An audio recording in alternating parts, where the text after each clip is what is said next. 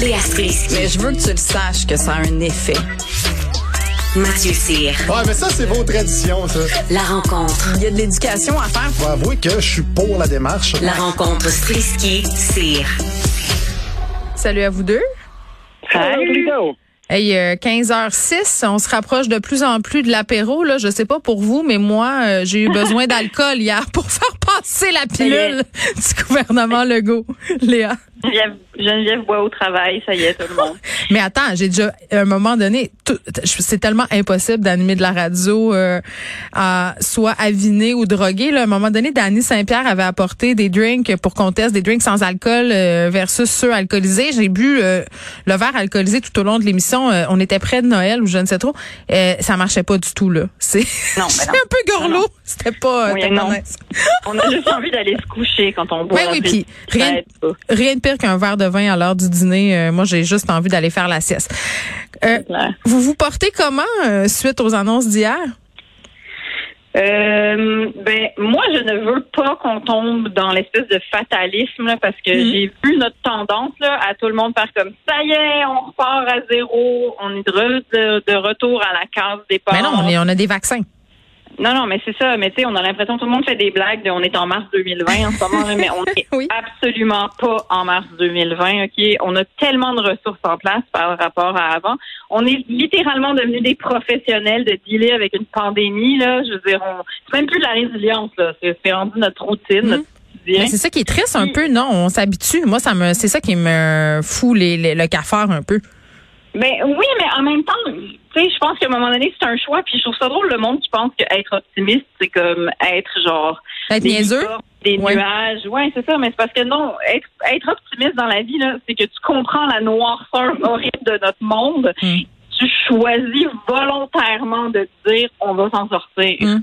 Ben ouais, on dirait que moi ça m'a pas tant euh, affecté euh, tu sais intensément hier, on s'y attendait aussi, ils nous ont ils nous ont quand même préparé aux, aux mauvaises nouvelles. Mais la perspective, par exemple, du couvre-feu, mettons qu'il remettait le couvre-feu en janvier, ben Monsieur Legault a pas voulu l'écarter, il s'est fait poser la question euh, en anglais. Euh, puis Elsie me faisait remarquer tantôt qu'après le temps des fêtes l'an passé, on, on allait en couvre-feu au mois de janvier. Je pense que c'était le 9 janvier, ça qu'elle me disait. Euh, je dois, je dois vous avouer que ça, ça me fait un petit peu virer de dessous. Ça, ça serait, ça, ça, ça serait ça moi pour qui ça serait le bout, le bout de tout. Là. Là. Ouais, Ça ouais. serait là que tu Ouais. bureau J'atteindrais euh, une énième fois le mur pandémique. Ça, ça marcherait pas là. Ben, comme- encore là, ça dépend des gens. là. Je suis sûr que Léa serait contente après vivre en ermite. C'est ça, c'est vrai. oui, t'as raison. Mais, mais en tout cas. Oui, est-ce qu'il y a un silence? Un très long silence. Bonjour, vous êtes encore là. C'est vous, hein, c'est votre chronique, hein. Fait que allez-y parler.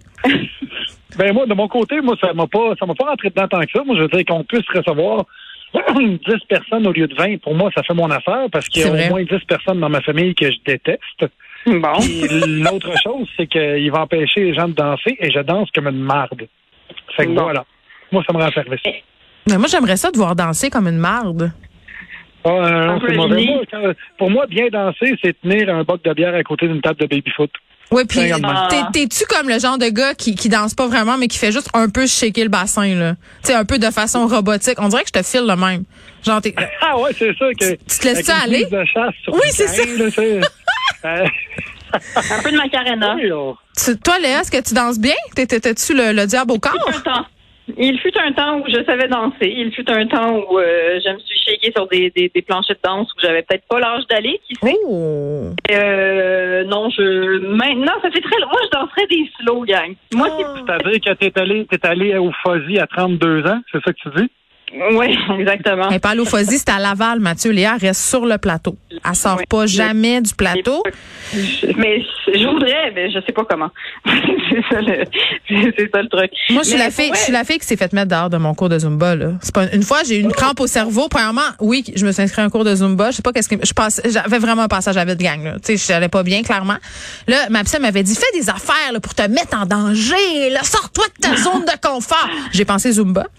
Euh, le premier cours, euh, la prof est venue me voir à la fin puis elle m'a dit qu'elle pensait que c'était pas pour moi. Ah, Qu'est-ce qui est arrivé? ben, j'ai arrêté.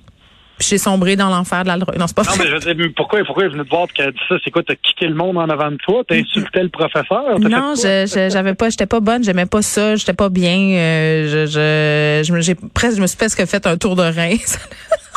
Moi, je mélangerais ça, le Zumba, je mélangerais ça avec du paintball. Ça me semble comme ça qu'on aurait de quoi?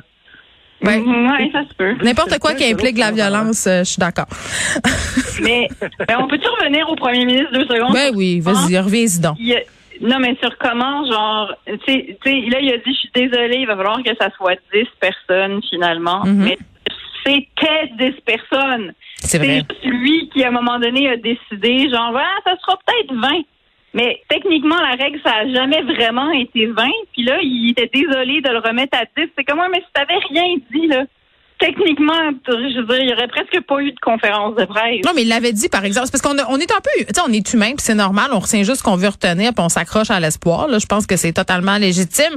Quand ils nous ont fait les annonces, ils nous ont quand même dit, euh, vous savez que la situation peut évoluer rapidement. Les parties des fêtes, c'est si tout va bien, tout peut changer à tout moment. On dirait que ce bout-là, euh, les gens l'ont pas retenu. Là. Les gens sont plus dans, on change d'idée, ils reviennent en arrière. Mais il l'a dit. moi, j'ai trouvé ça euh, quand même quand il a dit, euh, écoutez, là, quand ça va bien, on le dit, on donne l'espoir au monde parce que c'est ça dont on a besoin. On n'a pas le choix. Mais là, ça va mal. Donc, tu sais, il faut le dire aussi. Là. Ça, c'est vrai, Mathieu. Ben, tout à fait. Sauf que quand ça va mal, on dirait que les gens tiennent ça autant qu'un un erratum dans le journal, tu sais, quand que, une fausse nouvelle parce que quelqu'un s'est trompé dans un titre, la, la fausse nouvelle voyage 400% plus rapidement que la vraie nouvelle. Puis après ça, quand tu fais ton erratum en disant, hey, je me suis trompé, ben là, pouf, ça passe dans le vide. T'as 58 lecteurs qui le lisent, puis les autres font, euh, ils sont pas au courant de ça. Fait que je trouve que c'est un petit peu la même chose ici. Euh, tantôt, Léa parlait d'optimisme. Il y a de l'optimisme à géométrie variable, puis il y en a qui en ont beaucoup trop. Euh, puis après ça, ben, c'est, eux autres qui, qui, malheureusement tombent malades, puis c'est nous autres qui malheureusement n'ont pas trop de pitié pour eux. Tu parles des gens qui ne sont pas vaccinés. Ben là, ça, c'est à peine de l'optimisme, là. C'est plus juste comme du déni, là, mais puis de pas être vraiment renseigné. Là. L'optimisme, moi, c'est juste de se dire qu'on va passer à travers, qu'on va Mm. trouver des solutions, puis que quelque part, ce qui est en train d'arriver, c'est évidemment plate, puis on voudrait que ça soit pas ça, mais sauf qu'il nous reste quand même des ressources. Là, je veux dire, il y a un sapin, des cadeaux, Ouais. on va en voir du monde, on n'en verra juste pas comme on en voyait il y a trois ans, par exemple. Vos enfants, ils ont, euh, vos en- parce qu'hier, on se jasait des enfants, là, comment ils ont pris ça, euh, ces, ces annonces-là? Léa? Euh, ben, Ben, moi, mais vas-y, vas-y, Léa. Nous, euh, déjà, on n'ira pas à la messe, donc mes enfants étaient contents. OK. Parce que j'adore ma belle famille et ils sont pas du tout chiants avec ça, mais euh, c'est sûr qu'on y va chaque année. Normalement, c'est notre moment familial, mais là, on est beaucoup trop nombreux puis c'est juste trop risqué. Alors, nous n'irons pas à la messe de minuit. Euh, mais sinon, tu sais, les enfants, je sais pas chez vous, mais chez nous, là, ils sont rendus très, très habitués à ce que tout change. On le sait, moi, j'en ai un au secondaire maintenant. Il va falloir qu'ils fassent euh, de l'école virtuelle euh, à la rentrée. Bon, ça va être quatre jours parce qu'il y a une pédago le lundi. Tu sais, on espère que ça va rester quatre jours. Hein, c'est ce fameux, euh, c'est ça. On prie pour que ça reste quatre jours, mais ils sont rendus habitués malheureusement, mais tu sais, ou heureusement parce que ben voilà, c'est des, c'est la génération de la pandémie. C'est comme ça. Mathieu? Ben, moi, mes enfants, euh, j'aimerais bien ça t'en parler, mais présentement, ils sont chez leur mère. Fait que, Ah, ben yes! jours. Tu t'en es sauvé. fait que c'est elle qui gère l'aftermath, qui gère euh, les questions, les questions pour lesquelles Exact. on n'a pas de réponse et toutes ces affaires-là. Ça, c'est, euh, j'avoue que parfois, euh, je suis pas fâchée qu'ils soient ailleurs quand arrivent ces affaires-là. Mais Des des fois, non, mais attends, des fois, leur père, il est full bright, il dit, ben, tu demanderas à ta mère. Arrive chez nous avec toutes sortes euh, de questions. Je, je Tu vous- peux le faire même quand t'es pas séparé. Exact. Mais ça, c'est tellement vrai. Moi, j'étais la championne de ça. Je vous laisse aller euh, à votre fin de semaine euh, et à votre optimisme pas trop niaiseux. Bye bye. Parfait, merci, bye.